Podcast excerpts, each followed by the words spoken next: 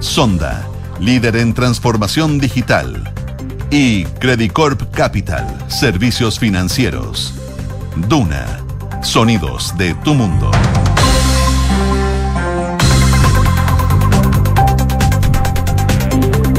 Tarde en punto de este día miércoles. Hoy es 1 de febrero de 2023. A esta hora en Santiago hay cielos soleados. Se espera una máxima de. de hecho, a esta hora hay 27,8 grados. Y la máxima por hoy está pronosticada en 30 grados, que es bastante agradable, bastante moderado. No lo que va a pasar mañana, que se esperan 35 grados de temperatura en la región metropolitana, en varias zonas, 32 el día jueves y así. Seguimos en una ola de altas temperaturas en la zona central que eh, tiene preocupadas las autoridades. De hecho, hubo hace poquito una, una conferencia de prensa que encabezaba el director de la ONEMI, el subsecretario del Interior, hablando un poco de cómo prevenir y cómo prepararse para estas altas temperaturas, donde el tema fundamental es sin duda el riesgo de incendios forestales.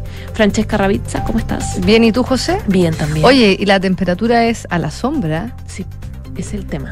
A las las 35 uno camina por la calle, 37. Uno camina con- por la calle con estos edificios despejados. Claro. Y llega la- el sol, Sí, no, no. Está el rayo solar. Son prepararse? fácil 38 grados uno puede sentir al sol. Sí, de todas maneras. Fácil, así De que a tomar agüita. A tomar agüita, a cuidarse, a no salir tanto en estos horarios. Si, si puedes, si estás trabajando, evita salir de tu oficina.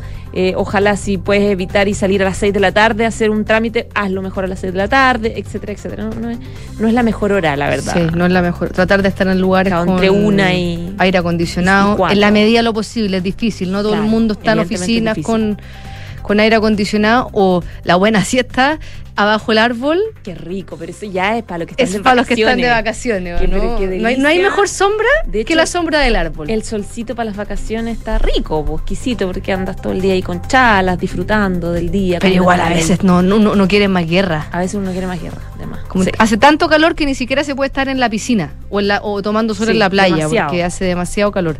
Claro. Bueno, problemas de problemas del verano. Problemas y problemas de gente de vacaciones. gente de vacaciones. No sí. como no como Claro, ¿qué, me ha- acá. qué hago hoy día? Me tomo un no sé, un, un pisco sour, un jugo de naranja. Eso es como el problema ¿Qué del verano. día? ¿no? ¿Me De quedo en cama con el, con, el, con el ventilador prendido o me voy un piscinazo Un y me quedo ahí en la sombra? Claro, exactamente. ¿Qué será mejor? Ay, qué rico, esos problemas. Pero bueno, oye, eh, aquí eh, en Santiago hace mucho calor, pero la actividad, digamos, no termina, no para. Eh, partiendo, hoy día temprano conocimos cifras del IMASEC de diciembre que dio una, una respuesta positiva, sorpresa, y la economía cerró un 2022 mejor de lo esperado. De hecho, el IMASEC de diciembre cayó un 1,0% en comparación con igual mes del año anterior. Hubo reacciones aquí mismo en Radio Duna del ministro de Hacienda valorando estos eh, resultados porque dice son eh, eh, bastante esperanzadores, hablan de una economía que está ahí resiliente. Les vamos a dar también esa, esa eh, el detalle del resultado económico y también de las reacciones. Otro tema importante que está pasando hoy día, la PDI afirmó que despachó la orden de detención contra Cari- Paribet, la pareja de esta eh, eh, conductora de televisión Tonka Tomisic, por este delito de, por el cual ayer fue allanada su casa de receptación en el caso relojes. Hay información que está saliendo ahora, es muy reciente, así que los vamos a actualizar. Eh, en paralelo también eh, hay eh, un informe o detalles que da la delegación de la región metropolitana respecto de la disminución de un porcentaje importante en los delitos en general en Santiago luego de que partiera este plan de recuperación de los espacios que busca salvar eh, espacios que eh, se han eh, deteriorado muchísimo en los últimos años, especialmente en el centro de Santiago, ya está dando aparentemente resultados. Y el otro tema también importante hoy, caso SQM, está ahora, de hecho, luego de nueve años de investigación, el, comenzó el juicio oral, pero se aplazó por falta de documentos. Les vamos a contar por qué y quiénes están ahí también implicados, que hoy día salieron, dieron declaraciones, Pero, como siempre, nuestra Fran con los principales titulares. El IMASEC de diciembre fue de menos 1% menor a lo esperado por los expertos. En ese sentido, el ministro de Hacienda, Mario Marcel, celebró que no se materializaron los escenarios catastrofistas y agregó que el dólar a Luca quedó atrás. Además, el jefe de la billetera fiscal dijo que este es el momento de perderle el miedo a la economía e hizo un llamado a invertir en nuestro país. El conservador de bienes raíces rechazó la inscripción de la polémica compra de la ex clínica Sierra Bella, que pretende ser adquirida por la Municipalidad de Santiago.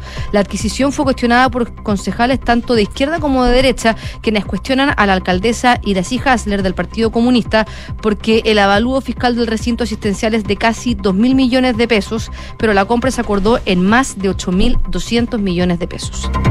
El tercer tribunal oral en lo penal de Santiago decidió aplazar el juicio oral del caso SQM. La nueva fecha quedó establecida para el 13 de febrero de este año. Inicialmente la audiencia estaba fijada para hoy. De hecho, llegaron a los tribunales el ex senador y ex ministro de la UDI, Pablo Longueira, acusado por cohecho, y el ex candidato presidencial del PRO, Marco Enrique Sominami, imputado por delitos tributarios. La Fiscalía pide 818 días de presidio y multas por cohecho para el ex ministro de Economía, mientras que para el cineasta la Fiscalía solicitó cuatro años de cárcel. El exalcalde de Vitacura, Raúl Torrealba, llegó a declarar a la Fiscalía Centro Norte la indagatoria por desvío de dinero. El ex jefe comunal fue citado a declarar en el marco de la indagación en su contra por presuntos delitos de corrupción, fraude al fisco y cohecho, de acuerdo con las querellas interpuestas por el Consejo de Defensa del Estado y la Municipalidad de Vitacura. Él, junto a su círculo cercano, desarrollaron una serie de procedimientos o mecanismos para apropiarse de dineros desde las organizaciones comunitarias de Vitacura. Estados Unidos denunció que Rusia viola el tratado New START de control de armas nucleares. Moscú se niega a cumplir con la inspección de su territorio y argumenta que sería inapropiado por las realidades geopolíticas. Según Washington, ello amenaza la viabilidad del control del arsenal atómico. Y el Chelsea pagó 121 millones de euros por el fichaje de Enzo Fernández. Con esto se convirtió en el fichaje argentino más caro de la historia y está en el top 6 de los más caros del fútbol mundial. Mira, gracias, Fran. Le llegan como 20 millones de euros a 21 a River, porque él formado en River. Mira, como si Por- por- porque la FIFA tiene estos derechos de, transmis- de, de- de que formación. son permanentes mientras se vaya cambiando un jugador. Siempre No que un jugador se va cambiando, le llega un monto al club donde se formó el jugador. Nada mal esa platita para los argentinos. Sí, nada mal. Gracias, Fran. Chao. Una de la tarde, seis minutos. Vamos a revisar las principales informaciones. Esto nos enterábamos, como les dije, durante la mañana. Resultados del IMASEC. La economía de Chile volvió a caer por cuarto mes consecutivo, pero el indicador mensual de actividad económica, el IMASEC, bajó menos de lo esperado por las personas expertas, por los economistas. Según la información preliminar, el IMASEC de diciembre de 2022 cayó 1,0% en comparación con igual año del mes anterior, según informó el Banco Central. La serie desestacionalizada aumentó 0,4% respecto del mes precedente y cayó 1,0% eh, en 12 meses. Esto en un mes que registró un eh, día hábil menos que en diciembre del 2021. Las estimaciones de los expertos para el crecimiento de diciembre se ubicaban más o menos entre menos 1,4, menos 2,8, luego de publicarse los datos de la actividad sectorial por parte del INE. La caída del IMASEC fue explicada por el comercio, por la industria manufacturera, resultando, resultado que fue compensado en, la, en parte porque crecieron los servicios. Eh, además, el aumento del IMASEC en términos eh, desestacionalizados fue determinado por el desempeño de los servicios, según explicaba el Banco Central. El IMASEC no minero tuvo una disminución del 1,1% en 12 meses y en términos desestacionaliza- desestacionalizados creció 0,5% respecto del mes anterior. Ante este contexto, cerró el año con un alza del 2,7% y anotó dos años consecutivas de ganancias. Respecto de estos resultados, hoy día estuvimos conversando en Hablemos en Off con el ministro de Hacienda, Mario Marcel, que reaccionó a este nuevo IMASEC. qué medida eso se ubica en la trayectoria de em, para eh, necesaria para reducir la inflación Eh, pero creo que combinado con las cifras de empleo que acabamos de conocer lo que muestran es una economía que ha sido capaz de, de ajustarse eh, sin provocar eh, un daño importante al empleo, a, la- a la- a la- a las actividades más necesarias. Eh, se ve, Se por ejemplo, con- sectores de, de servicios que han permanecido bien dinámicos, eh, quizás más allá también de lo que se esperaba. Eran las declaraciones del ministro de Hacienda frente a las cifras económicas conocidas con el IMASEC y también el superávit fiscal, donde él dice que ya se había anticipado que se iba a tener un superávit y eh, constatarlo, dijo, es positivo porque los dos años anteriores hubo desequilibrios fiscales demasiado grandes. Tener una cifra positiva significa poner orden a las finanzas públicas. Una de la tarde, nueve minutos. Esto se lo habíamos contado también en titulares. La PDI afirmó que despachó una orden de detención en contra de Paribet, el esposo de Tonka Tomisic, por delito de receptación en el caso Relojes.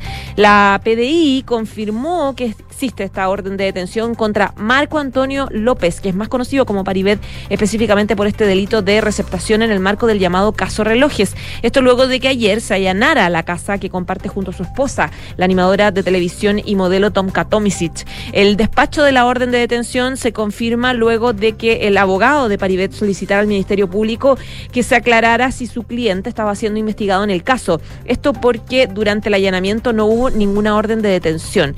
Según detalló esta mañana el prefecto inspector Jorge Sánchez, que es jefe nacional contra robos y focos criminales de la PDI, luego de todas las órdenes que se gestionaron ayer, tanto de detención como de entrada y registro, posteriormente se generaron otras atendiendo el curso de acción que estaba tomando la investigación. Y en ese contexto, el, el fiscal Eduardo Baeza, que en ese momento está en la audiencia de formalización de todos los imputados en esta causa, generó esta orden de detención pendiente para Paribet. En particular es un caso más de todos los blancos y los imputados que están en el proceso investigativo. Además, aclaró López que en este momento él no está detenido por la PDI y en ese contexto está siendo buscado por el requisito de aprehensión que tiene en su contra.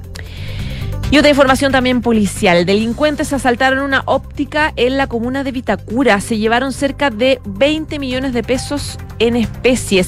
Durante la mañana de hoy, de hecho, fue este asalto en la tradicional óptica Gonzalo Cortés, que está ubicada en Avenida Manquehue Norte, en la comuna de Vitacura. Según información policial, la situación fue cerca de las 10 de la mañana. Eh, seis personas entraron con sus rostros tapados, entraron a, esta, a este local que está, como les decía, en Manquehue Norte 1260, está a metros de la clínica alemana y se llevaron cerca de 20 millones de pesos en especies. El teniente coronel Leonardo Alache, que es de la prefectura de los Andes, sostenía que los sujetos llegaron en dos autos particulares desde los cuales bajaron estos delincuentes. En ese contexto, los antisociales forzaron la puerta de vidrio, la cual terminó por fracturarse e ingresaron a la tienda. Además, al menos uno de los delincuentes usó un chuzo para entrar al local comercial. Luego de eso, intimidaron a los cuatro trabajadores del local comercial aparentemente con armas de fuego cortas, según comentó Alache. A través, a su vez, digo, el grupo delictual sustrajo varias especies de local eh, comercial, específicamente eh, lentes gafas y distintas marcas y modelos, señalaba este teniente coronel. Lo anterior estaría avaluado en 20 millones de pesos en distintas especies. Luego de que esta banda delictual terminara con este ilícito, se dio a la fuga también en el lugar. Este hecho no dejó afortunadamente personas lesionadas y tampoco se registraron eh, disparos, pero por instrucción de la Fiscalía, el OS9 de Carabineros quedó a cargo de estas diligencias investigativas, mientras que el trabajo en el sitio del suceso lo va a hacer del Laboratorio de Criminalística de Carabineros. Una de la tarde, 13 minutos.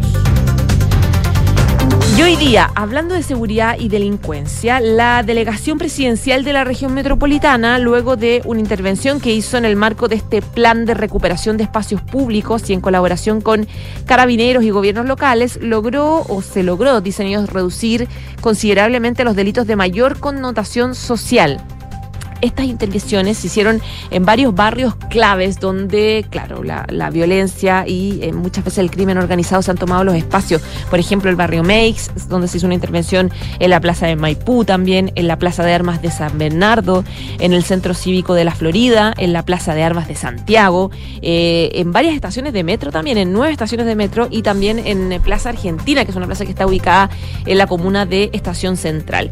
Y según los datos que informa el Departamento análisis criminal de carabineros eh, de, em, de los delitos de mayor connotación social en Barrio Meix, estos disminuyeron un 36,7% con respecto a los años prepandemia, lugar donde también se han retirado en 1.881 toldos, que eran toldos ilegales, y estructuras para la venta, según información de la Municipalidad de Santiago.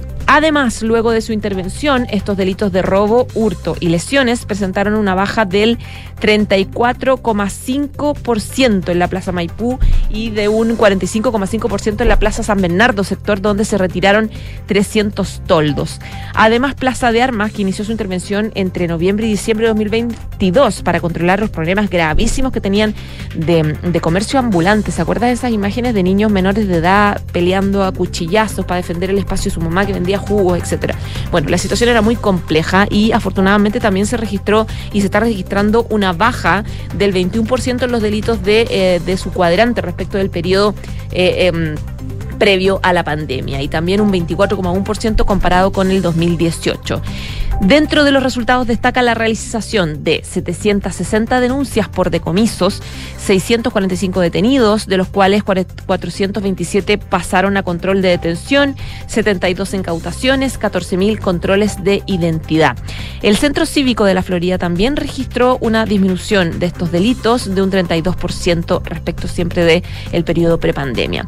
¿Qué pasa en el metro, en el metro de Santiago, cuya intervención comenzó eh, también el año pasado, el 18 de julio en nueve estaciones y tuvo resultados de un total de 6.400 especies decomisadas, más de 7.000 controles preventivos, 41 detenidos eh, y 37 de esos 41 pasaron a control de detención.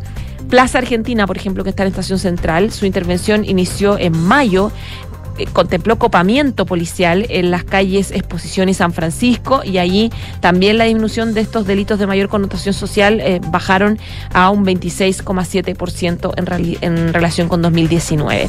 Sobre estas cifras que son esperanzadoras, la delegada presidencial de la región metropolitana, Constanza Martínez, declaró que las intervenciones hechas en siete barrios estratégicos y neurálgicos mejoran la seguridad y la calidad de vida de más de cuatro millones de personas que transitan por estos espacios gracias a la disminución promedio del 32,8% de los delitos de mayor connotación social.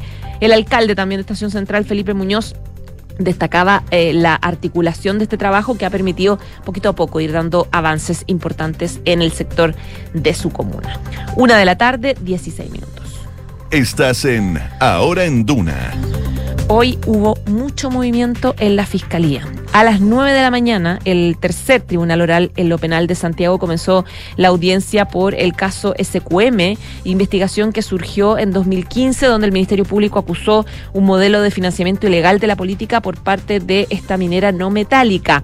A la audiencia llegó el ex senador, ex ministro de la UDI, ex candidato presidencial también Pablo Longueira, que está acusado por cohecho, y también llegó el ex candidato presidencial del PRO, ex diputado también Marco Enrique Uminami, que está imputado por delitos tributarios. La Fiscalía pide 818 días de presidio y también multas por cohecho para el ex ministro de Economía, eh, mientras que para este el, para Marco Enrique Minami solicita cuatro años de cárcel.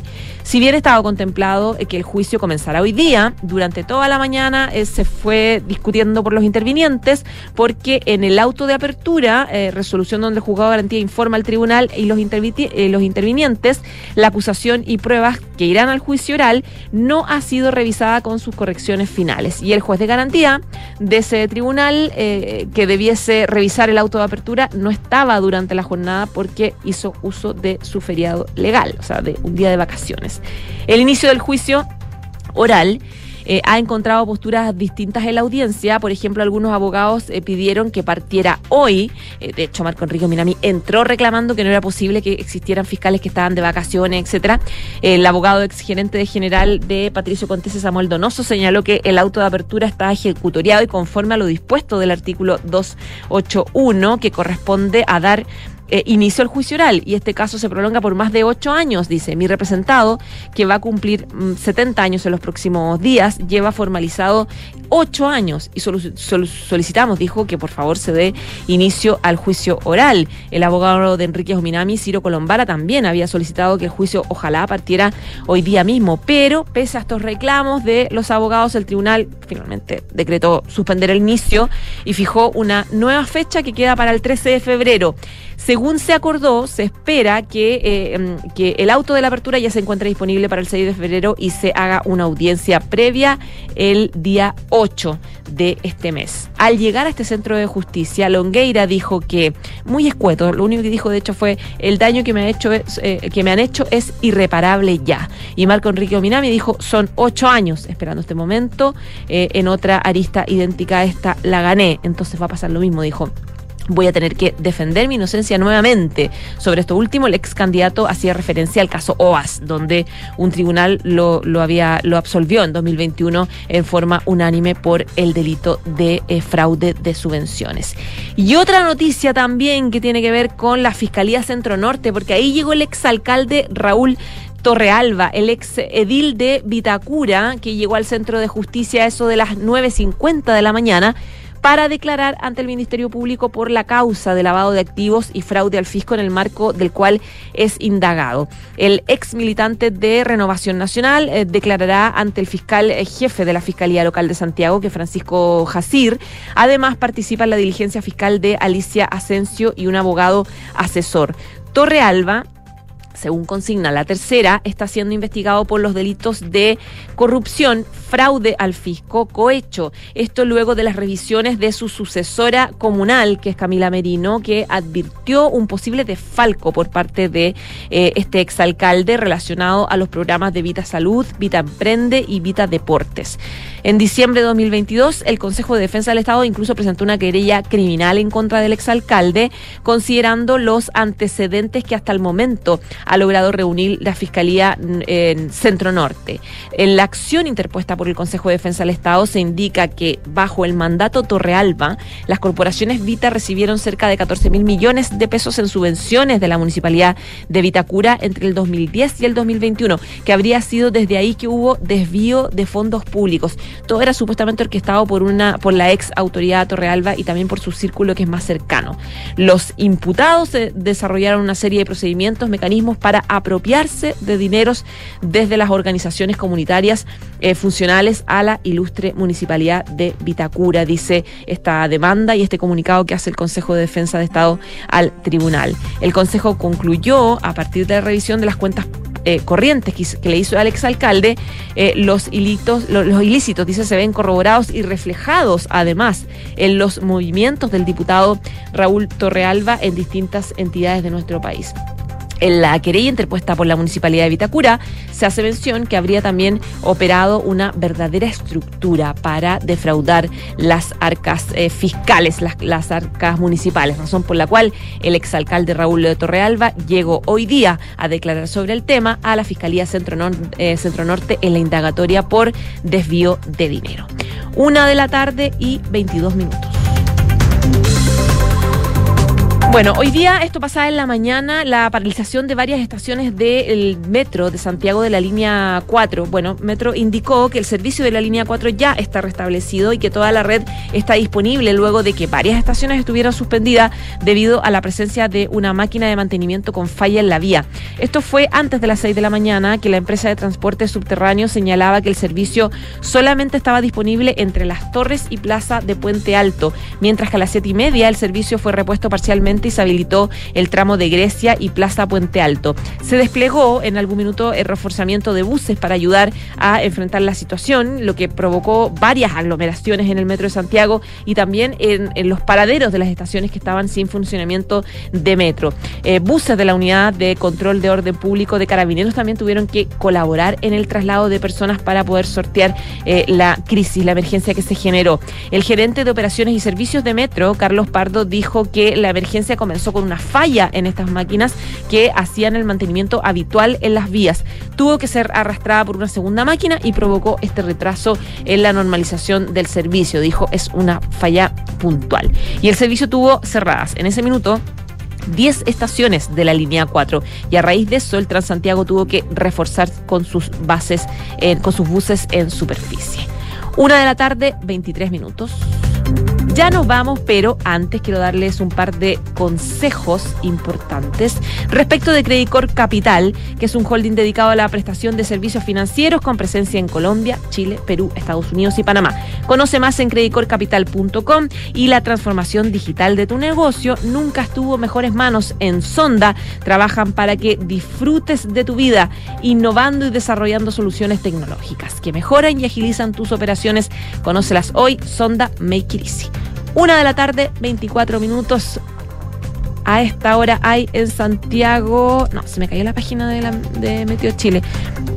28 grados, la, eso, 28 grados la temperatura en Santiago, se espera para hoy 30 y ojo que para mañana y para sábado se esperan 35, 33 grados. Así que a prepararse. Nos vemos. Chao, chao.